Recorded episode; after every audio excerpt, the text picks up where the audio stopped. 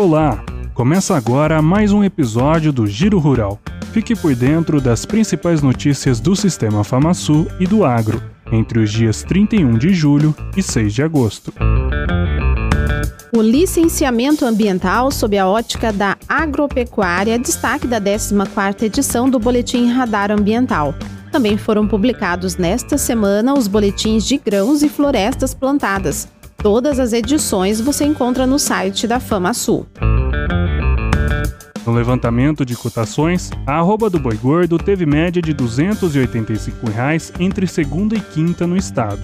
A vaca gorda seguiu estável entre esta e a semana anterior no estado, média de R$ 262,85 entre os dias 1 e 4 de agosto.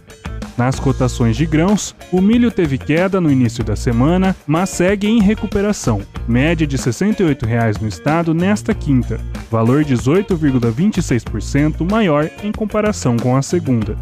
A saca da soja também segue em recuperação no período, chegando a R$ 171,41 neste dia 4, número 15,54% maior em comparação com o dia 1 de agosto.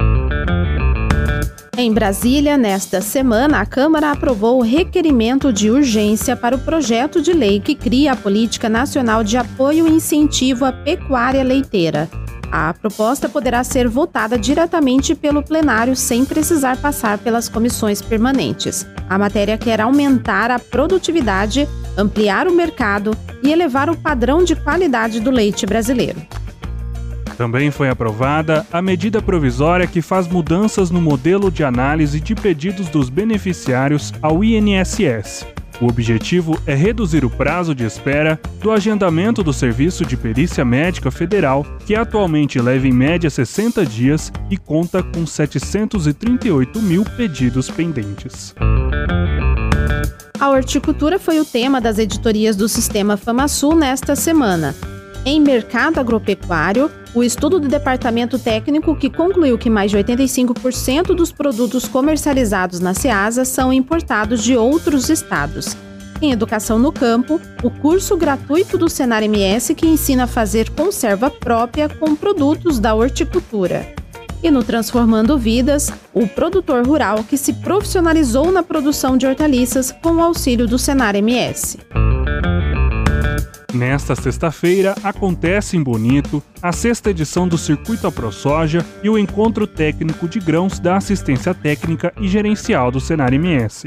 O projeto desenvolvido este ano tem o intuito de integrar e capacitar produtores de soja e milho por meio de palestras técnicas. O evento conta com a presença do presidente do Sistema FamaSul, Marcelo Bertoni, da AproSoja MS, André Dobachi, além de outras lideranças rurais terceira vez em Iguatemi. O Saúde do Homem e da Mulher Rural chega ao município para levar atendimento médico à população do campo. São diferentes especialidades para combater doenças como glaucoma, câncer de mama, de próstata, de ovário e de pele.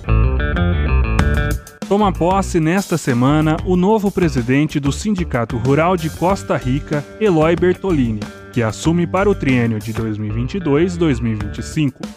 Bertolini entra após dois mandatos do produtor rural Ilis de Oliveira, que esteve à frente da entidade de 2016 a 2022.